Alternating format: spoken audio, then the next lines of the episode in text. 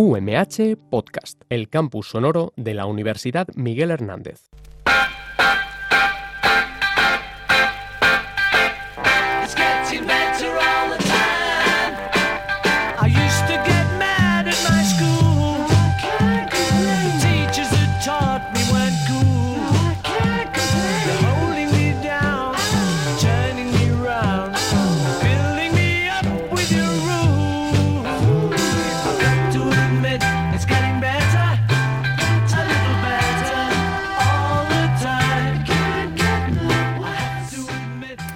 Buenos días, bienvenidos y bienvenidas a la tercera temporada de Acción en las Aulas, un espacio que dedicamos a compartir reflexionar sobre las buenas prácticas educativas innovadoras dentro y fuera del aula.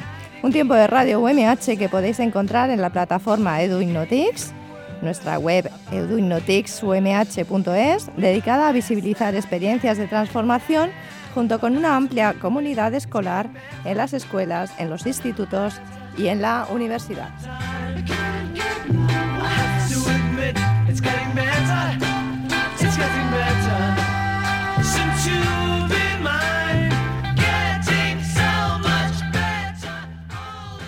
Soy Asun Martínez Mayoral, profesora en el máster de profesorado de la Universidad Miguel Hernández y contamos eh, con la colaboración de Sergio Javaloy en los controles. Empezamos.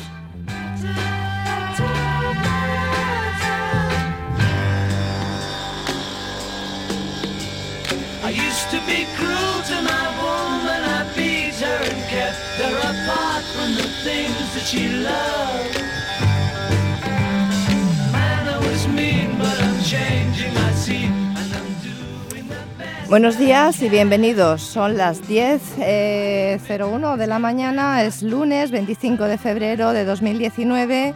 Un saludo, un saludo a toda la comunidad educativa de la Universidad Miguel Hernández y a toda la comunidad educativa de nuestro entorno.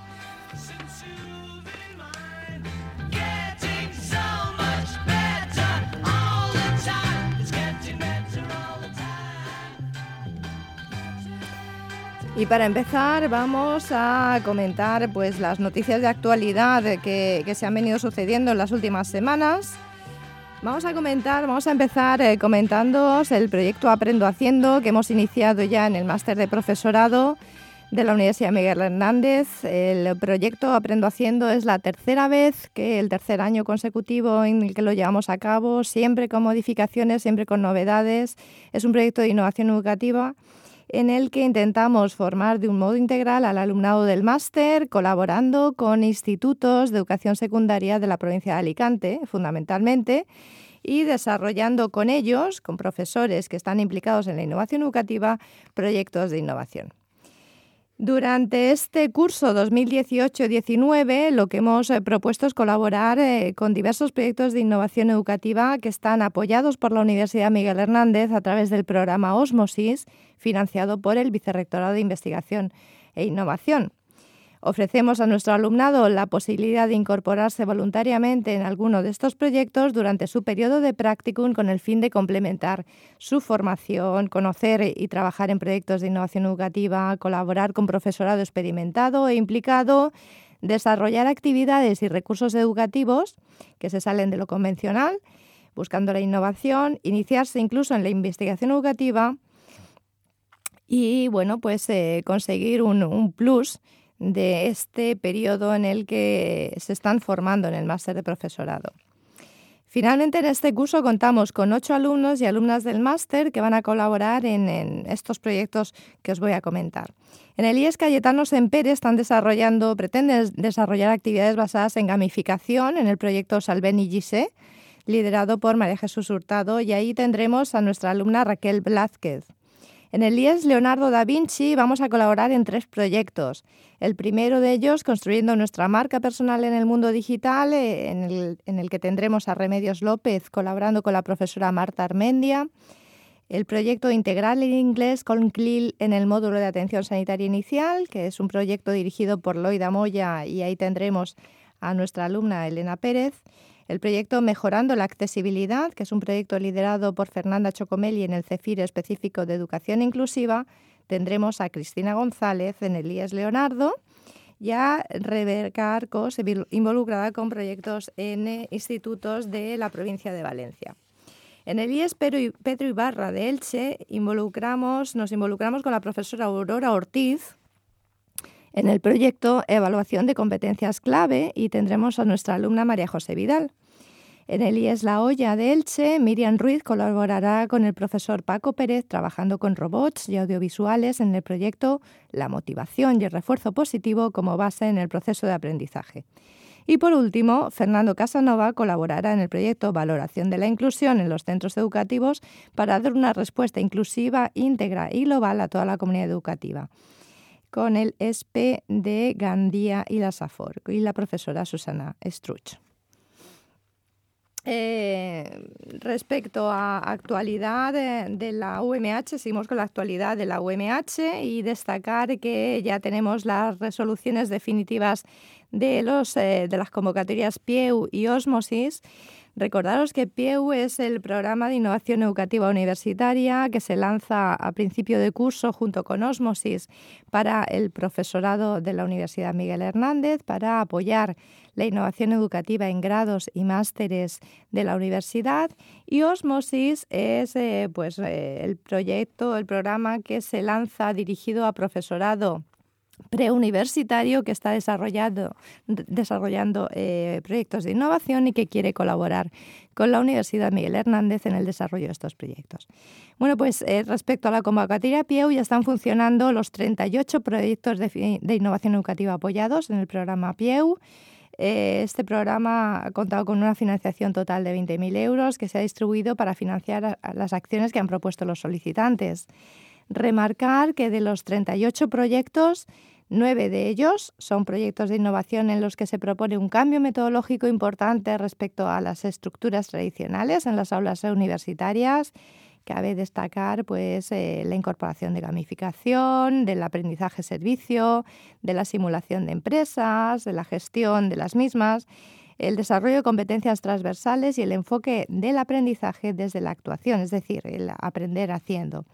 Dos de estos proyectos están relacionados con el desarrollo de trabajos fin de grado como aprendizaje servicio a empresas. Ocho proyectos de estos 38 están relacionados con la creación de algún objeto de aprendizaje o la utilización de tecnología, podcasts o vídeos para el aprendizaje. Dos proyectos tienen que ver con la construcción de laboratorios virtuales y por último, cuatro proyectos están relacionados con la creación por parte del profesorado de herramientas útiles para la evaluación y el aprendizaje, como evaluación automatizada y editores y diccionarios de términos. También están en marcha 49 proyectos Osmosis propuestos por profesorado de 36 centros de secundaria del entorno de nuestra universidad, distribuidos en 12 localidades diferentes, desde Valencia, al norte hasta Pilar de la Horadada al sur. Los proyectos son sumamente diversos y en ellos colaboran un total de 49 profesores y profesoras de nuestra universidad en diferentes áreas y que aportan desde su expertise apoyo en los proyectos propuestos relacionados con la temática en que trabajan, bien en el ámbito docente o en el investigador. Todos estos proyectos se están llevando a cabo y bueno, pues eh, confiamos en que surjan relaciones, surjan colaboraciones importantes que podamos prolongar en el futuro, pues, puesto que es el, objetivo de este, de este programa, el programa Osmosis. Comentaros que el pasado viernes 22 de febrero acudimos al IES Leonardo da Vinci de Alicante para participar en el concurso de proyectos que dio colofón a la asignatura en que la profesora María José Mora Mora ha implementado su proyecto Osmosis titulado Experiencias emprendedoras con realidades alternativas. El alumnado de audiología protésica e higiene bucodental había desarrollado a través del design thinking o pensamiento de diseño, trabajando también en grupos cooperativos, una propuesta de negocio y de producto, acompañada de un plan de marketing desarrollado con realidad aumentada y realidad virtual. Todo ello lo presentaron a modo de feria con stands expositores ante otros compañeros del centro que ejercieron el rol de inversores potenciales que eh, llevaban moneda digital simulada a modo de bitcoins, little coins, etcétera, e iban invirtiendo en cada una de las empresas según cuál les inspiraba mayores garantías de viabilidad y éxito. Los tres proyectos que captaron más inversión recibieron como premio el kit del emprendedor, un detalle que habían preparado las profesoras Mora y Armendia, con recomendaciones para emprender y material de papelería diverso. La experiencia sin duda resultó inolvidable para el alumnado que había trabajado con dedicación para llevar a término sus productos y presentaciones, así como para el profesorado y alumnado del centro, que acudió como público y participó como inversor. Nuestras felicitaciones desde aquí, en Acción en las Aulas, a la profesora María José Mora y al equipo de profesores que colaboró en el evento. Nuestros deseos de que esta experiencia contagie y descubra a otros profesores que es posible aprender de otro modo, que es posible enseñar de otro modo e implicar a los alumnos con entusiasmo, además de conseguir que se diviertan y disfruten compartiendo lo que han desarrollado. Otra noticia de actualidad es que también compartimos experiencias con Isabel Montiel y con eh, profesores y profesoras implicadas en el proyecto Osmosis, impulsado por el CEFIRE específico de educación inclusiva y titulado Mejorando la accesibilidad. Isabel Montiel dirigió sendos talleres sobre espacios educativos accesibles y acogedores con el fin de focalizar, desde la perspectiva de los espacios en nuestros centros educativos, las necesidades respecto a accesibilidad e inclusión. Los talleres, se impartieron en el IES Leonardo da Vinci de Alicante el día 31 de enero y en el CEFIR específico de Educación Inclusiva de Valencia el día 7 de febrero. En la experiencia participaron alrededor de 80 profesores y profesoras en total de diversos centros de primaria, secundaria, centros integrados y centros especiales de educación de la comunidad valenciana. Recordamos que en este proyecto el CEFIR específico de educación inclusiva impulsa la propuesta de proyectos concretos de innovación educativa relacionados con respuestas a la accesibilidad desde el aprendizaje-servicio. En eduinotixumh.es, en la sección Recursos, podréis encontrar información detallada sobre la jornada. Recordaros los eventos de innovación educativa que están planificados para el mes de marzo. Recordaros que en eh, la página agenda de eduinotixumh.es tenéis información sobre todas las actividades relacionadas con la innovación educativa, jornadas, congresos, encuentros que se llevarán a cabo durante todo el año 2019. Os recordamos los del mes de marzo. Aquí van. Innovaudima 2019, primeras jornadas Innovaudima con tecnología educativa que organiza la Universidad a Distancia de Madrid, se llevarán a cabo el 11 de marzo de 2019. El, eh, decimoquinto International Conference on Technology, Knowledge and Society, eh, que eh, organiza la Escuela Universitaria de Diseño y Ingeniería de Barcelona, se llevará a cabo los días 11 y 12 de marzo.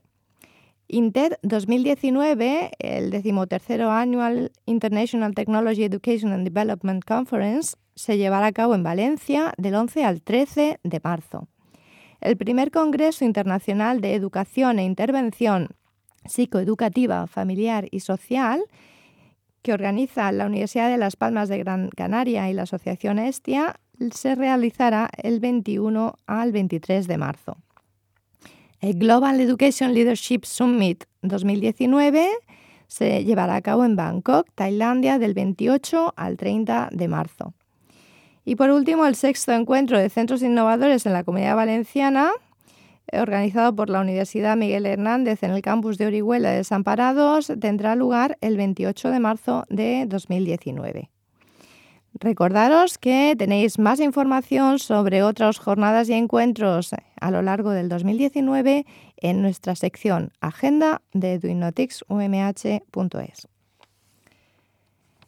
Seguimos con seminarios y con talleres. Eh, hemos iniciado el ciclo de talleres y seminarios transversales del segundo semestre en el máster de profesorado.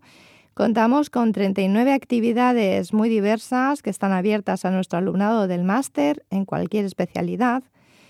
Están abiertas incluso al público que esté interesado y quiera pasarse y disfrutar de dos horitas de experiencias eh, compartidas. La información la tenéis publicada en la página Agenda de eduinnoticsumh.es y también en la web del máster en el, en el apartado curso académico segundo semestre. Destacar en este ciclo de actividades eh, los talleres activos el que hemos organizado para promover la formación y el uso de metodologías activas y que culminaremos a finales de marzo con un escape room o breakout edu dirigido a alumnado de primero de la ESO en el que combinaremos distintas disciplinas. Resaltar también las dos jornadas que están integradas en este ciclo de actividades, como el primer Congreso Intertemporal Internacional sobre Recursos, Conflictos y Migraciones, que se celebrará el 5 de marzo en el aula magna del campus de Elche, y el sexto encuentro de centros innovadores de la Comunidad Valenciana, que como hemos dicho antes, se llevará a cabo en el campus de Orihuela Desamparados el día 28 de marzo. Comentaros por último y recomendaros consultar la sección recursos en edwinoticsumh.es, donde tenemos gran variedad de recursos docentes. En particular, os destacamos la última aportación que nos ha hecho llegar Saco de Juegos, una web focalizada a la gamificación educativa y que nos ofrece un buen número de recursos gratuitos para incorporar el juego en las aulas. Consultadlo. Seguro que encontráis algo que os gusta. Y vamos con un poquito de música.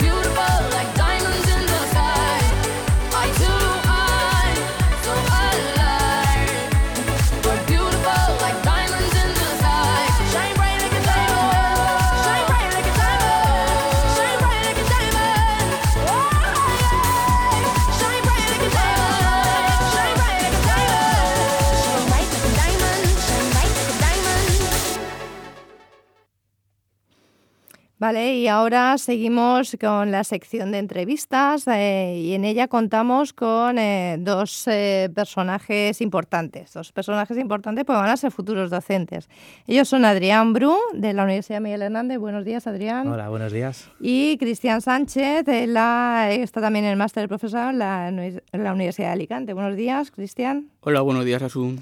Bueno, pues eh, lo que pretendemos con esta entrevista trayéndoos aquí es que nos comentéis vuestras experiencias. Eh, vamos a empezar por el principio, el por qué habéis, se os ha pasado por la cabeza el ser docentes, por qué estáis, pues supongo que estáis en el máster de profesorado, por qué estáis pensando en, en dedicaros a la docencia o se os ha cruzado esa posibilidad. El por qué ser docente.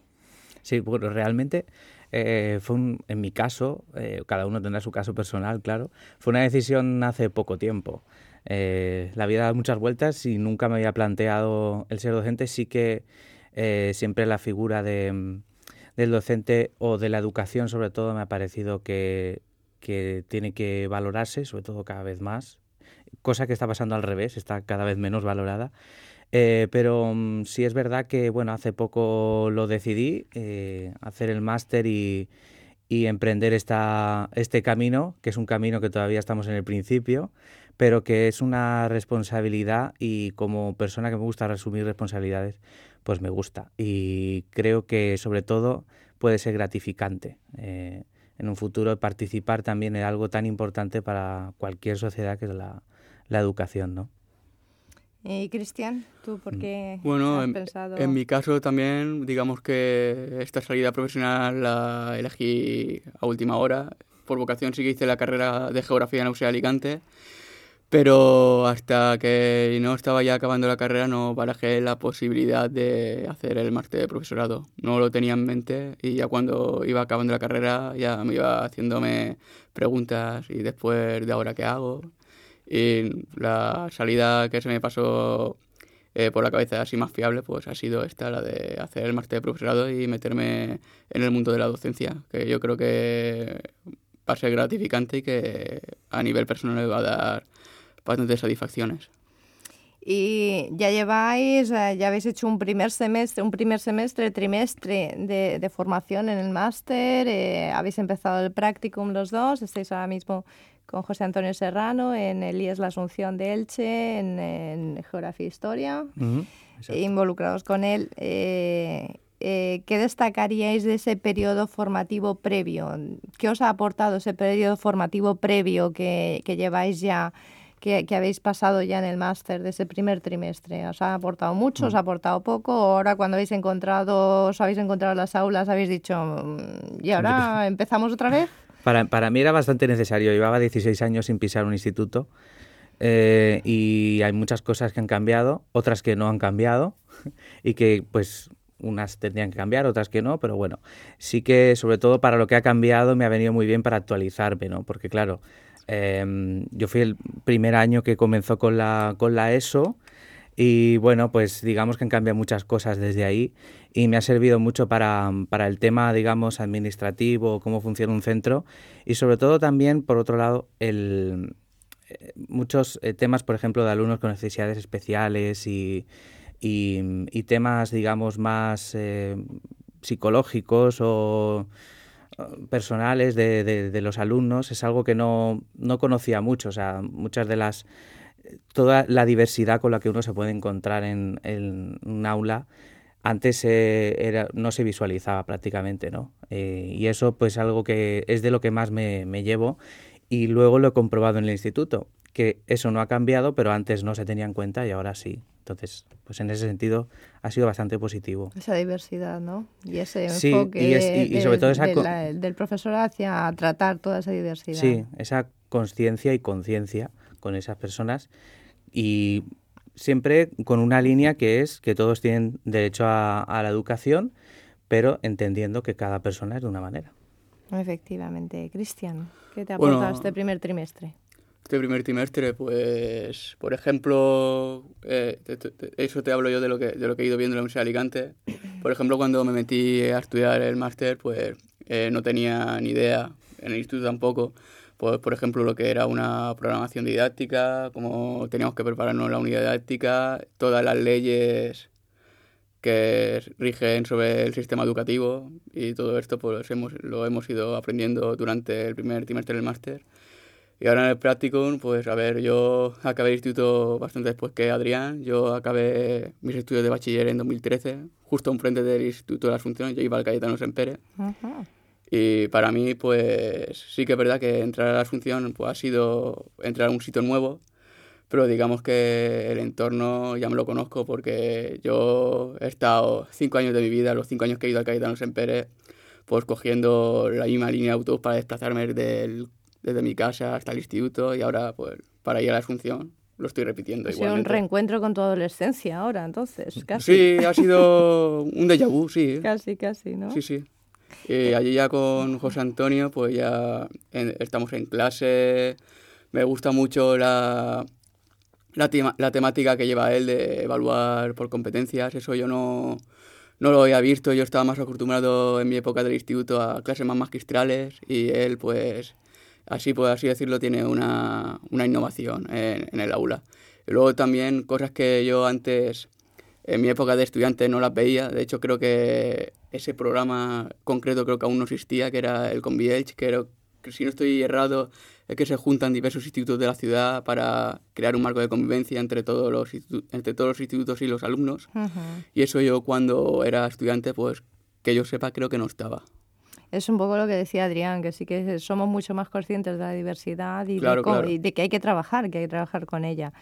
La verdad es que habéis tenido mucha suerte, yo desde mi perspectiva, ¿eh? yo por lo que Mm. conozco a José Antonio habéis tenido mucha suerte con, en, en dar con él, en dar con él en el aula, porque sí que es cierto que sus clases no son las convencionales, sí que trabaja con el cooperativo. ¿Qué, qué habéis descubierto? ¿Qué, contadnos vosotros, qué experiencias, qué tipo de aprendizaje, qué tipo de enseñanza lleváis a cabo con él, qué estáis viendo, que, en qué modo difiere de la educación que vosotros vivisteis en su día.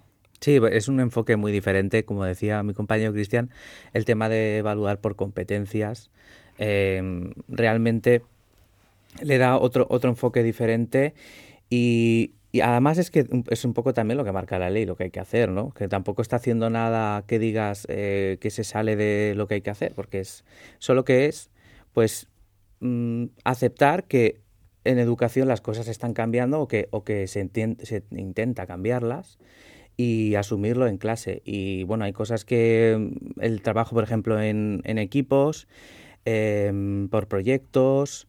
Luego también está impulsando mucho el tema del de, el aprendizaje-servicio, porque estamos haciendo eh, colaboración con, bueno, ahora está un poquito ahí gestándose, no se puede decir todo, porque claro, esto es como cuando uno Un está Esto es sorpresa, con una sorpresa. película, ¿no? Que no puede Bueno, decirlo todo, pero bueno, se está gestando un poquito proyecto un que está relacionado sí. con, con la lectura de poesía en, eh, para, para los pacientes del hospital, sobre todo de- destinado a la escuela hospitalaria, por darles un poquito pues un respiro, ¿no? Porque es un, es un ambiente que es eh, quizás un poquito incómodo para cualquiera, sobre todo para un niño.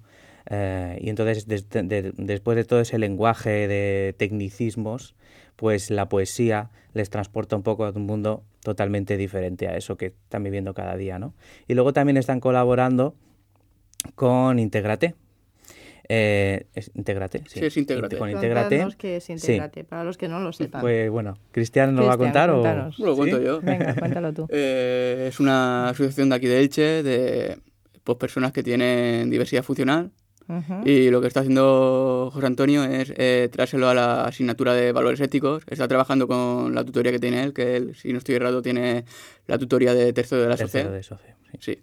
Y lo que está haciendo es, pues, está trabajando por proyectos con ellos, con los chicos de Integrate, y está haciendo proyectos de cómo quieren ellos la ciudad, proyectos de ciudad. Y entonces lo que está haciendo Antonio, eh, José Antonio, es crear eh, con esta gente grupos heterogéneos, eh, juntando en un grupo a lo mejor eh, son tres personas que son alumnos del instituto y otra persona que es eh, un chico de la asociación de Integrate. Muy bien. Y con eso está trabajando con ellos y la verdad es que bastante, bastante bien. Además, la teníais, Integrate lo tenéis enfrente del instituto, Enfrente, me sí. dijo, ¿no? Está enfrente, sí. Con lo cual desplazáis Lo a los alumnos en un momentito al, al centro de Intégrate Sí, la y logística, la logística es muy sencilla, y sí. trabajáis ahí. A veces eh, lo tenemos en la puerta, en la puerta de Sí, casa. y no nos damos cuenta. Y no nos damos Efectivamente, el hospital está al lado de la Asunción también, con lo cual es aprovechar todos esos recursos que tenemos cerca para, bueno, Es- pues para promover acciones de es- aprendizaje-servicio. La idea de ver un poquito más allá de, de las paredes del instituto, ¿sabes? Y Efectivamente. que ellos también vean que están en un entorno, no están en un sitio eh, cerrado eh, al exterior, digamos, sino que ellos tienen que interactuar y ver la sociedad, que hay gente que vive en condiciones diferentes o, que tiene o que es diferente y que viven al lado. O sea, no es nada que es de, de las películas ni de la televisión ni de otro mundo, ¿no?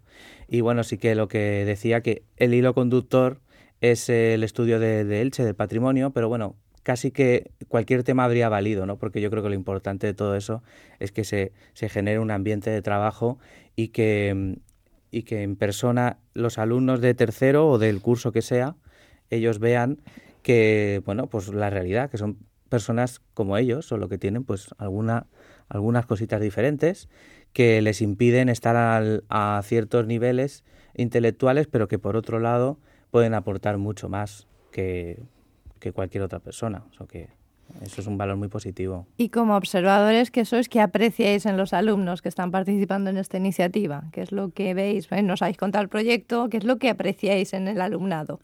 ¿Cómo Bueno. está recibiendo el alumnado estas, estas acciones? Eh, ¿Se trastocan demasiado porque No, se que les va. saca de la rutina? O... No, los alumnos, lo que hemos visto nosotros en clase es que lo están aceptando de buen grado, de la totalidad de ellos, y están bastante motivados trabajando con ellos. No se ve que a lo mejor haya algún alumno que diga, hostia, ahora viene la gente esta, ¿no? Están bastante contentos y bastante Sí, yo- yo voluntarios pensaba- trabajando con ellos. ¿Os da la Pensaba que sensación de que, de que la motivación es mucho mayor cuando se ven ellos mismos útiles Sí. a la sociedad? Yo pensaba que iban a... O sea, no tenía mucha esperanza yo. Y realmente eh, estoy viendo muchas cosas que, que me dan un poco de esperanza en, en las nuevas generaciones, ¿no? No tenía ya También mucha tienen esperanza de cómo se lo ¿no? tomaran. Y realmente están... También es verdad que llevan ya una dinámica de trabajo a la que están, se les está acostumbrando. Entonces para ellos no les resulta tan extraño esto. Entonces para ellos, bueno, es una novedad, pero están acostumbrados a, A que a estar, entre comillas, improvisando, le- ¿no? Les cuente cosas Sí, de este, los involucre en cosas de este sí, tipo. sí, es verdad. Y ellos, pues yo los veo bastante implicados, mucho más de lo que yo pensaba que se iban a, a implicar. Ujú. Muy bien, ¿y qué tal las sensaciones como profesores? ¿Habéis llegado a impartir vuestra unidad didáctica? La unidad didáctica estamos preparándola porque, preparándola. sí. eh, bueno, José Antonio decidió que, porque bueno, cada tutor decidirá una cosa y bien está, eh, que primero, Observaréis. antes de dar clase, o claro, eso no, es también una manera de, de- de darle valor al profesor, porque nada más llegar, si tú ya das clase, estás diciendo que no hace falta prepararte mucho para dar clase, Claro, y no es así. Entonces, primero observas, ves también el cómo, qué dinámica lleva, porque no es muy, es bastante compleja en ese sentido. Luego las clases las ves simples, pero porque ya se ha hecho un trabajo antes. Previo. El previo. profesor se lo ha trabajado mucho Y tú ya vas a clase y realmente te das cuenta que, aun estando callados, los alumnos ya mm, arrancan solos y ya saben lo que hay que hacer solos. Ya solo tienes que darle tú un poquito la guía de ahora que toca, pero ellos ya saben cómo se hace, cómo está estructurada la clase y qué es lo que van a hacer en clase. Y eso, pues cuando nosotros impartamos la unidad didáctica, pues vamos a seguir un poquito aprovechando esa línea, aprovechando esa inercia que ya les ha, Ellos Claro. están trabajando, Cristian, están trabajando en grupos cooperativos, Sí, están estáis, trabajando- usando, estáis usando clase magistral, ¿qué, qué, qué te- dinámicas, qué metodologías estáis utilizando en clase? ¿Qué estáis Pues- viendo que utiliza José Antonio a y cómo estáis eh, integrando todo eso en vuestra construcción de la unidad Se didáctica? están trabajando de formas diversas, pero también por el- en los cursos en los que está dando él hay que trabajar esas dos formas. Por ejemplo, en primero y tercero de la ESO sí que se está trabajando en grupos cooperativos, grupos de cuatro, heterogéneos. Ajá. Y, por ejemplo, esto en la asignatura de primero de la ESO de Ciencias Sociales, Geografía e Historia, y en tercero de la ESO, eh, tanto en la asignatura de Valores Éticos como en la asignatura de, de Geografía. Luego, por ejemplo, en segundo de BAT, pues ahí sí que es algo más individual, en Historia de España y en Historia del Arte, pero también porque ah, ya cuando acaben el curso eh, los alumnos van a ir a la PAU, entonces Sí, hay, que dar, pues- hay que dar ese, ese otro El- tipo de el metodología. condicionamiento ahí Están Claro, claro. Al- a la prueba Claro. de la universidad. y-. Por ejemplo, yo el, el viernes que Jorge Antonio se puso malo y me tocó así de, de forma accidental, pues todas las clases que tenía que dar en el día, pues darlas yo. De hecho, por ejemplo, en, en Primero primero B yo, eh. estuviste tú, que yo llegué más tarde, estuviste estudiándola, que luego Adrián se fue con eh, unos alumnos de tercero de la ESO al que hicieron aquí en la campeonato UMH, de Scrabble aquí en lo la- del Scrabble, sí. ¿De Scrabble? Un Scrabble en Valencia, Sí. en Ah. edificio Innova. Ah, sí, Sí, en la UMH, sí, sí. las noticias. Y quedamos segundos, No me digas, ¿sí? ¿verdad? Creo sí, Sí, segundos. sí, casi segundos. Ole. Primero fue el Níder Alba. Sí. ¿Participó mucha gente? Pues sí, estaba toda, solo sobró una mesa, porque Guau. habían varias mesas eh, colocadas así con el Scrabble y fueron por parejas, de, o sea, de cada mesa tenía cuatro y la verdad es que hubo bastante, hubo, hubo hasta público y todo. Muy bien. Con lo cual, o sea, los chavales encantados, ¿no? Sí, sí, como y además ya tenían, eh, por lo que hablamos de antes, tenían ya la dinámica y no, es, no vi que les explicara nada porque ya sabían cómo funcionaba todo, ya sabían lo que tenían que hacer y bueno, hacían los descansos, estuvieron pues toda la mañana eh, ahí con las, con- formando palabras y la verdad es que bueno, es como decimos, es el Scrabble pues es una excusa más, ¿no? Son, lo importante es lo que hay detrás, es todo ese trabajo colaborativo y, y bueno, y siempre haciendo eso siempre se aprende algo. Y esa autonomía sí que notáis que, que, que se les desarrolla más. Sí, sí. mejor. Bueno, es que además los que vinieron, yo, nosotros tampoco damos, eh, conocemos a todos los cursos del instituto, solo a los que, digamos, da clase José Antonio. Y bueno, estos alumnos eran de tercero, que yo no los conocía, pero también vi que, bueno, pues eran... La verdad es que no sé yo si- cómo funcionarán otros institutos, pero a mí me ha sorprendido para bien el- en general el alumnado que conocemos de- del instituto. Nosotros estamos conociendo un poco cada dos cursos, primero, tercero y segundo de BAT. Casi, casi. ¿Y tu experiencia el viernes, Cristian? ¿Te resultó muy traumática? No, no mucho. Eh, luego, luego, ya cuando él se fue con los de tercero aquí a la UMH, yo me quedé ya con primero de la SOC, que ahí sí que me dijo Jorge Antonio, pues a ver, eh, sigue el hilo conductor de lo que yo ya estaba haciendo con ellos y simplemente pues eh, hubieron dos grupitos que, que expusieron y ya está pues, la temática que tiene José Antonio de eh, al principio de clase, leer los diarios, que le manda a los alumnos que hagan un diario de lo que han visto en clase siempre, en la clase anterior. Y también los Noticias. viernes les suele mandar, aparte, contarme lo que habéis hecho el fin de semana. Si habéis eh, ido a un lugar cultura, por ejemplo, un museo, si habéis ido a la montaña, habéis hecho deporte, habéis hecho algo extraordinario que os llame la atención, pues eso siempre, Mm. a José Antonio siempre le gusta que eh, saberlo. Sí, son, son muchos detalles que hay, Sí. ¿no? Eh, la- el guion un poco comienza con leyendo sus diarios, que el diario no es que cuenten lo que han hecho en su casa, sino un diario en, en clase, con sus impresiones, con cosas que hayan aprendido, luego las noticias de prensa que estén relacionadas con, Claro, claro. con, con la asignatura, claro está.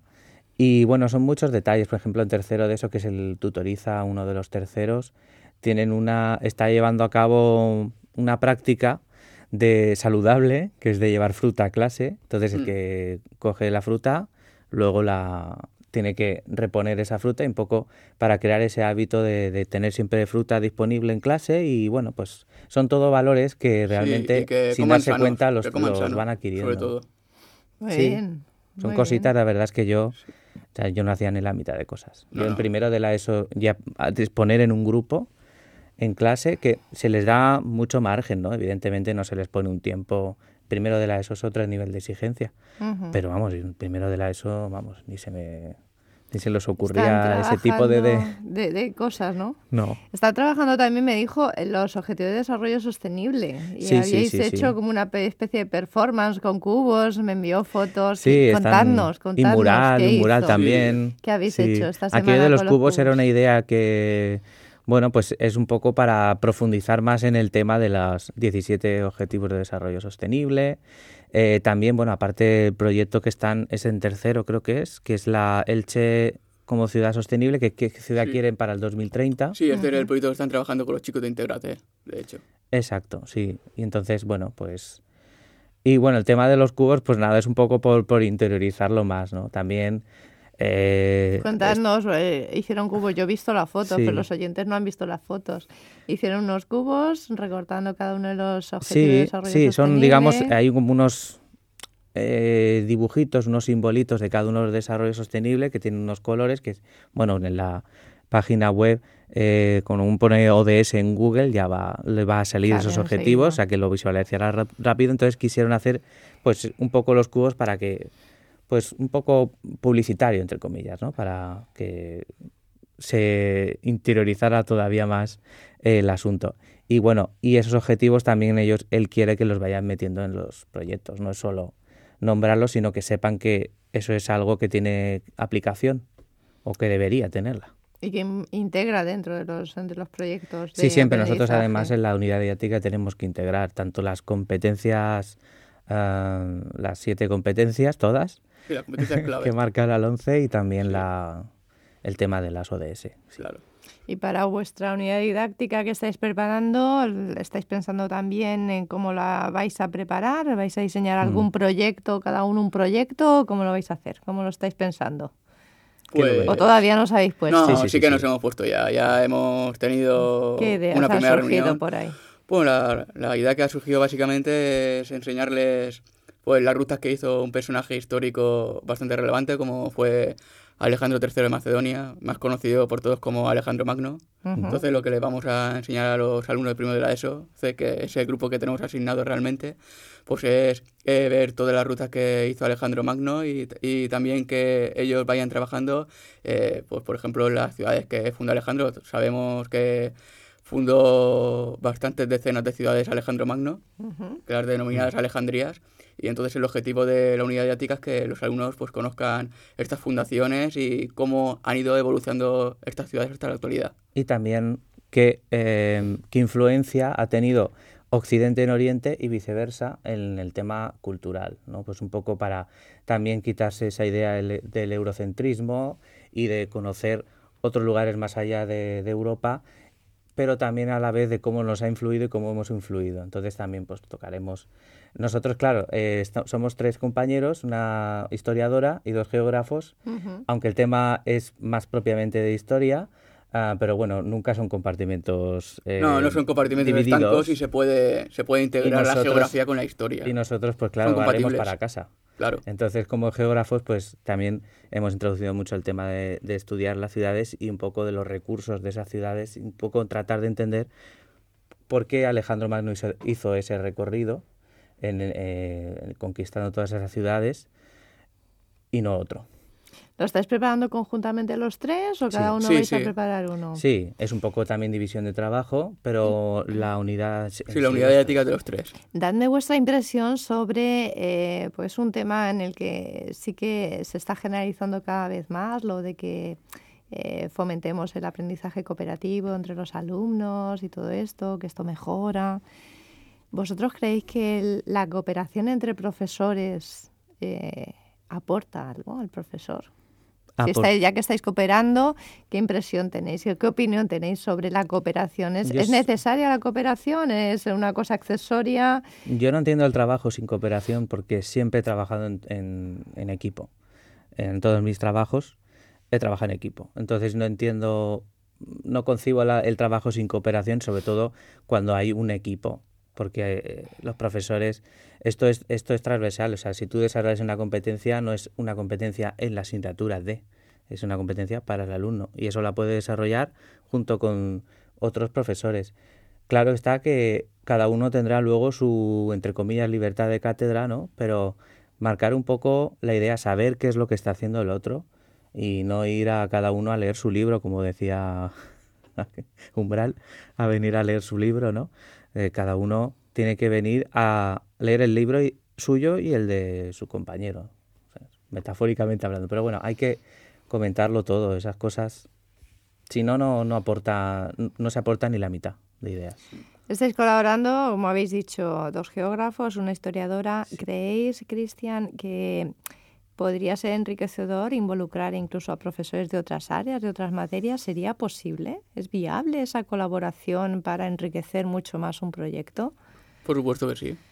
De hecho, se, se hace. En Claro. La idea, por ejemplo, la lectura de poesía en, Sí. en el hospital eh, se trata de involucrar también a, bueno, pues a profesores de... Del departamento de castellano, del departamento valenciano, Claro. eh, del departamento de geografía e historia, porque es Jorge Antonio el el que lo está así llevando la voz cantante. En definitiva, se trata de, cooperar. Y la cooperación entre docentes es fundamental. Venimos de un sistema en el que anteriormente, y no estoy hablando de hace mucho tiempo, a lo mejor yo, pues en aquella época, pues era pues pequeño, pero a lo mejor hace 20 años, tengo 25, pues a lo mejor hace 20 años era todo más en solitarios, habían, habían egos. Más eh, individualista. sí, individualismo, y ahora eh, vamos hacia una educación más comparativa, tanto de los alumnos como de los mismos profesores. Los mismos profesores también se tienen que poner de acuerdo entre ellos para que vayan todos a una y, to- y todos los alumnos vayan adquiriendo los mismos contenidos, porque no, no es normal que, por ejemplo, en un mismo instituto, en un mismo curso, eh, eh, pues en un grupo eh, un profesor decida dar una parte del temario y otro profesor vaya eh, decida dar otra parte del temario. Al final lo que, lo que te encuentras es que los alumnos pues eh, adquieren conocimientos distintos, pero lo suyo sería que los alumnos eh, adquirieran todos los mismos conocimientos. Y de eso se trata, de que los compañeros, ya sean alumnos o profesores, trabajen todos a una. Mm, Sí, es algo Efectivamente. que estoy viendo en los últimos años, que porque eh, el cooperativismo siempre pues ha sido pues la teoría, ¿no? hacia dónde tenemos que ir, pero bueno, lo que algo me resulta positivo es que realmente em, se está comenzando a hacer, ya porque claro, estamos en una sociedad de los eslogans, ¿no? De, de mucha palabra, palabra, palabra, pero poco Pocos hecho, hechos, ¿no? ¿no? Y yo creo que primero son los hechos y luego ya se explica con palabras, ¿no? Pero primero hay que ponerse, probar y, y así es como se evoluciona, yo creo. Muy bien, habéis tenido mucha suerte en dar con, eh, con este profesor en ese Yo creo entorno. que sí. Yo creo que habéis tenido mucha suerte. Sí. No, lamentablemente no es una cosa absolutamente generalizada lo de la cooperación entre departamentos, pero sí que el que estéis empezando a vivir eso, eh, yo creo que es importante y es, sois nuestra esperanza de que, de, que yo- la, de que la educación se vaya transformando y que efectivamente seáis conscientes de que cooperar siempre nos enriquece a todos. Sí, yo creo que ahora, dentro a lo mejor de 20 años, yo creo que esa cooperación va a estar a la orden del día. O Queda yo, registrado, ¿eh, Cristian? Se va quedando registrado en las ondas. Dentro de No, no. 20 años, vamos. yo te lo digo, estamos, mira, estamos en 2019, en do- ya te digo yo que en 2039, Guau. ya te digo yo que eso va a estar totalmente integrado y, va a ser todo, porque es que además, o sea, vosotros mismos os- nos estáis eh, enseñando esto, que tengamos que trabajar así. Entonces nosotros, ya cuando tengamos nuestra plaza, cuando nos saquemos nuestra posición, trabajemos de esta forma que nos estáis todos enseñando. Pues eh, Sí, me ya alegro, para me cuando ya alegro. tengamos la oposición que por lo menos se siga haciendo. ¿no? Me alegro Sí, de que, que de ya que estemos aportando nuestro granito de arena y lo estáis saquemos. Igual alguno tiene alguna canica más y otro algún pelo menos, pero bueno. Bueno, Ya. bueno, de aquí a 20 años yo ya seré jubilada también, o sea que, bueno, el tiempo pasará, pero si hemos Sí. eh, conseguido modificar, eh, Sí. modificar un poquito las cosas y mejorarlas, sobre todo modificar, mejorarlas, el, el No, modificar no, es importante. no, hay que modificar, pero siempre buscando la mejora. Siempre porque buscando si la vamos mejora, a peor, no sirve de nada. Efectivamente. Eh, pues eh, vamos a cortar, vamos a, a pasar a nuestra sección de, de cine y seguimos charlando con vosotros, ¿vale? Vale, gracias.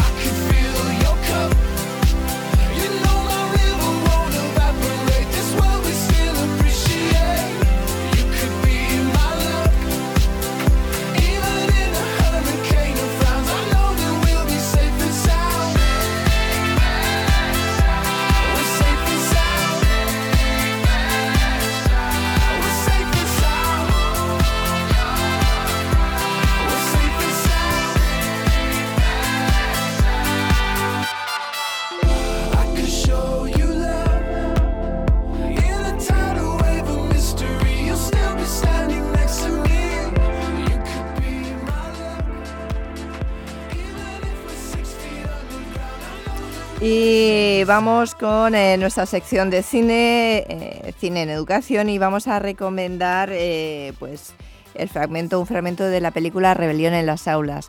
Rebelión en las aulas fue una película de 1967 en la que, bueno, pues James Clavel muestra a un Mark Thackeray, que, que es un ingeniero negro sin trabajo y acepta un empleo como profesor de un grupo de estudiantes bastante conflictivos en una escuela de la periferia de Londres.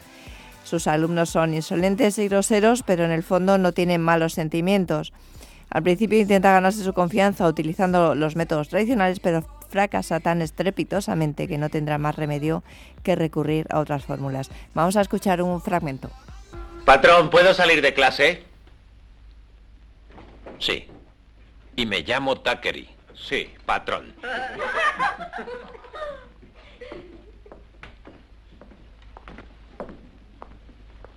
Ahora, para que las chicas puedan ayudar a su madre en el mercado... Lo siento, señor Thackeray. Hay mucha corriente por aquí. Para multiplicar, hay que saber unos cuantos trucos muy útiles. Supongamos que os ofrecen rosbif a siete chalines la libra. Otero, ¿por qué haces eso?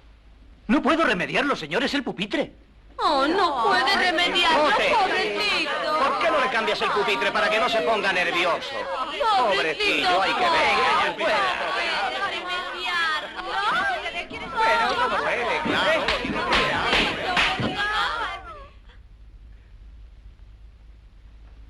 Sentaos. Siéntate, que no veo nada.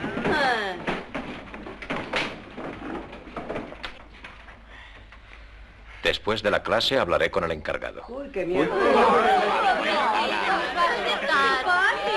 Espero que no me haya perdido nada. ¿Dónde estábamos, Pamelita? Ah, sí, vamos al mercado o algo así. Ya está bien. Era solo una pregunta, señor Thackeray. No debo perderme nada, ¿verdad? Bert, estaba a punto de enseñarnos un truco estupendo. ¿Ah, sí? Cuando vas a la compra de... He dicho que basta. Siéntate.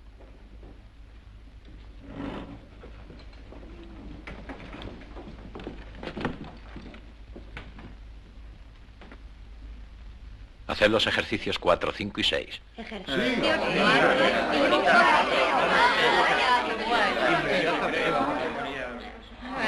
Vamos a ver, ¿dónde tengo yo? Y en silencio.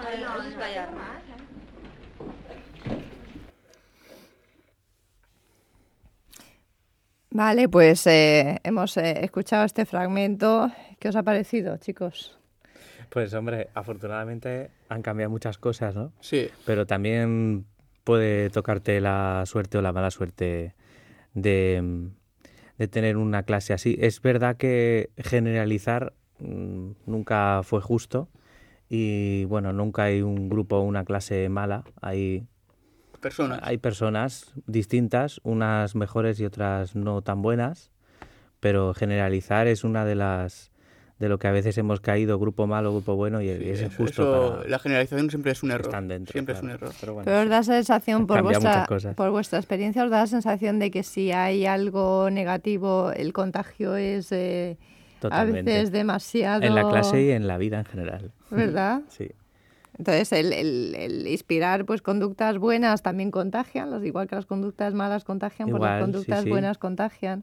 Y hay que intentar, pues desde el punto de vista del profesor, que es el que está ahí guiando el Sí. cotarro, pues... eh, Es uno de los mayores retos que tiene un, Un un docente, docente. yo creo.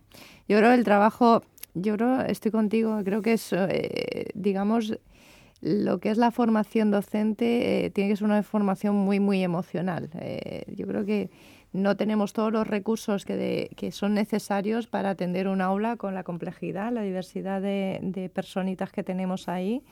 Y saber trabajar y tratar a todos y controlar efectivamente. Sí, eso- Yo eso creo es que es absolutamente básico Sí, para, paciencia. para que puedas intentar... Y además, lo que hemos visto en el fragmento este, pues eh, igual, pues este, el profesor, tiene aguante. Pero hay circunstancias en que a lo mejor el docente ve esa clase y una de dos, o se hincha a poner negativos o partes en el Ítaca, o, o- o se, o se- o se va corriendo de clase. A estos yo creo que les daban igual. Los. No, sí, yo creo, yo creo que sí que le daban, le daban lo mismo, sí. Pues nada, eh, a formarse, a formarse va a tener esa inteligencia emocional que hace falta para, Sí, para es- lidiar eso fu- eso es con, fundamental. Hay que- con la diversidad que vais a encontrar en las aulas. Viene bien en la vida y también en las aulas. En la vida, sin duda. Sí, las aulas y en siempre- las aulas fundamental. Pues la sí, es, es, En es las una aulas extrapolación. fundamental. Sí, no, las aulas es, es un reflejo de, pues de lo que puedes encontrarte en una ciudad, en tu barrio, en, tu, en tu misma comunidad de vecinos. Claro. Es, es el reflejo, simplemente. Y ante situaciones de este tipo, como habéis visto, estos, estos alumnos disruptivos, eh, de todas las metodologías de aprendizaje que habéis estado estudiando durante este primer trimestre, lo que estáis viendo, lo que estáis aprendiendo con José Antonio, ¿qué metodología creéis que podría funcionar mejor? Eh, ¿Una eh, disciplina férrea impuesta por el profesor? Eh, ¿Otro tipo de metodologías? Yo creo que había que empezar, o sea, el, el trabajo en equipos había que dejarlo un poquito aparcado de momento. Sí. Porque precisamente lo que necesitan es olvidarse que tienen alguien al lado para empezar. Porque claro, es como una especie de terapia, ¿no? Entonces necesitan la terapia de centrarse. Y para centrarse quizás un poco ir más a, a centrarse en la materia, a exponer un tema y o incluso estar leyendo en clase que eso pues también hace que se centre. Es técnicas tampoco hay que las antiguas, o entre comillas, tampoco hay que borrarlas del mapa. Eh, han servido y pueden servir. Sí. ¿no? Solo que no son las únicas, pero yo creo que habría que empezar con algo un poquito, sí, mano dura, entre comillas. Sí, porque- disciplina, un, po- un poquito de disciplina para empezar a reconducir la clase y luego ya si, si se ve que los alumnos pues, van respondiendo a estímulos, pues ya se van introduciendo pues píldoras que a ellos pues les vayan motivando sí, y a vayan... modo de premio también. Sí, ¿Creéis que este alumnado es más receptivo a una clase magistral en la que el profesor eh, pues eh, está narrando lo que cuenta el libro o sería más receptivo a un aprendizaje basado en proyectos en los que ellos tuvieran que involucrarse? Pues hombre, eh, cuan- si consigues mm, la atención centrarlo, de si ellos, consigues centrarlo, sí que les ya se podrían barajar a ver sí. qué Incluso tipo de- aprendizaje basado en servicios también Sí. les haría concienciarse un poquito de, Claro. Esto. Complejo, complejo. Sí, el, el sí. decidir, es- estáis ahora mismo ahí en el, en el punto en el que, bueno, pues ante situaciones eh, como profesor vais a tener que ir decidiendo y en función de lo que os encontréis. Sí, hay, hay- que hay ir que tomar muchas decisiones, decisiones. No siempre en muy poco tiempo. Claro, Claro, entonces eh, el, el conocer diferentes metodologías, conocer diferentes formas de actuar, eh, os enriquece y os va a enriquecer que eh, tener para, plan B, C, para- D y E y hasta la efectivamente, Z, vamos. y a ver qué funciona, y, ¿no? Y a A, a B, a C, todas. A ver todas, qué todas funciona. posibles. No hay que probar, funcionan. hay que probar, efectivamente. Bueno, pues eh, nos despedimos ya del programa. Eh, os decimos que ha sido un placer. eh, gracias a todos los que nos habéis escuchado. Gracias por estar ahí. Esperamos que os haya gustado. Eh, como siempre, tendréis el podcast en nuestra página de Eduinotix, en, eh, en la sección de radio. Nos podéis encontrar en Twitter Eduinotix eh, con un montón de sugerencias, noticias y recursos. Y si os parece, pues nos reencontramos el próximo mes. Hasta entonces y un saludo. Feliz semana.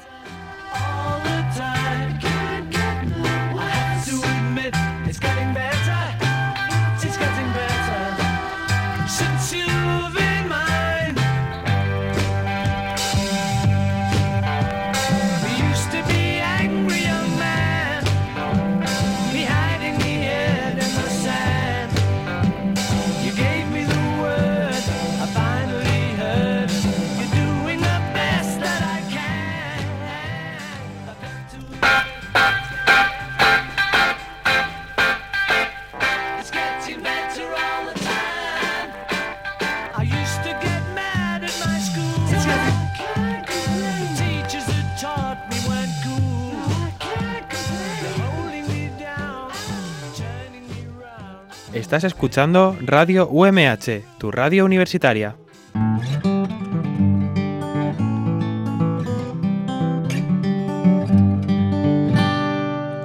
UMH Podcast, el campus sonoro de la Universidad Miguel Hernández.